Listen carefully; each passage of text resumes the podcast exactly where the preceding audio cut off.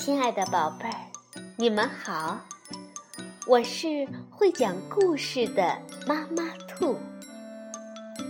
故事是可以玩的，欢迎宝贝儿们到小粽子和妈妈兔一起边看边听，玩故事。宝贝儿，晚上好，欢迎收听。妈妈兔的花样故事。我们今天继续来讲马德琳的故事，是由美国的路德维格·贝梅尔曼斯著，延续翻译，新兴出版社出版。圣诞节，老房子里的所有人都得了重感冒，只有勇敢的小马德琳一切都好。咚咚咚，是谁在敲门？让我们去看一看吧。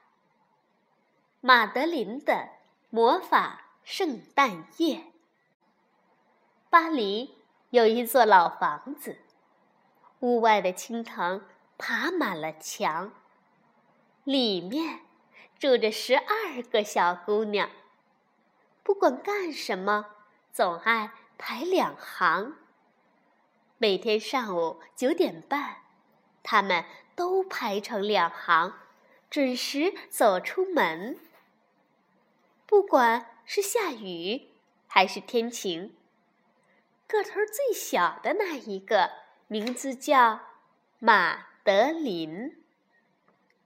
他不怕老鼠，喜欢冬天，滑雪和溜冰。就算见到动物园里的大老虎，马德琳也只是说“噗噗”。这一晚是圣诞节的前夜，老房子里的所有人和动物全都缩进了被窝，包括小老鼠，因为跟老房子里的其他人一样。可怜的小老鼠也得了重感冒，躺在床上。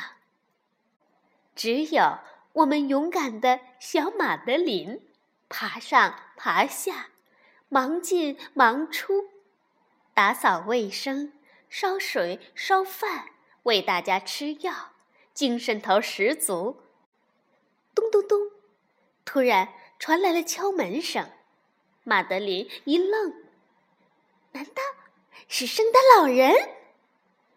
打开门，结果是一个地毯商人站在门口。他带来了十二张地毯，多一张也没有。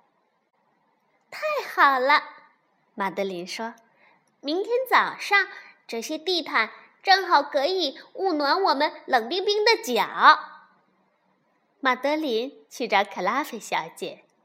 克拉菲小姐躺在床上，从包里取出钱交给马德琳。呃，我也认为你做的决定非常好。马德琳将所有的十二条毛毯全都买了下来。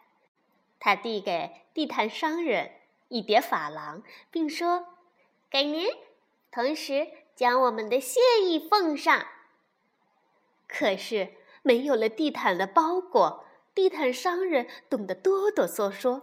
他哭喊道：“我我真是好蠢，竟然把地毯全部卖掉！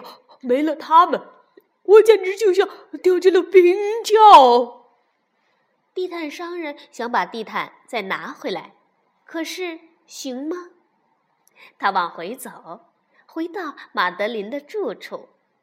就再也没法朝前多迈一步了，因为他已经被冻僵了。小马德琳立刻展开行动，想尽办法帮他解冻。马德琳烧了一壶又一壶的热水，然后把滚烫的热水浇在地面上，来帮助地毯商人解冻。然后他带地毯商人进了屋。插上电暖气，双脚泡在木桶的热水里。这个地毯商人身材又瘦又高。哦，对了，他也是一个魔法师哦。他勇敢的就把药水吞掉了。魔法师一边说，一边吞下药片。玛德琳，你想要什么都可以许愿。玛德琳回答说：“我已经做好营养美味的大餐，你能否帮我洗好那些碟子和碗呢？如果你能帮忙洗碗，我想出去看看能不能找到一棵能当圣诞树的冷杉。”只见魔法师的魔法戒指一闪，周围就发生了不可思议的改变。脏盘子、脏碗自动的清洗干净，还自己跳到了架子上面。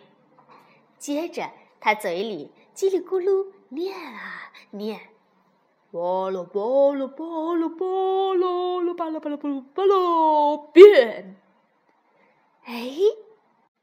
咒语让毯子从地面高高的飞起，大家的病都好了。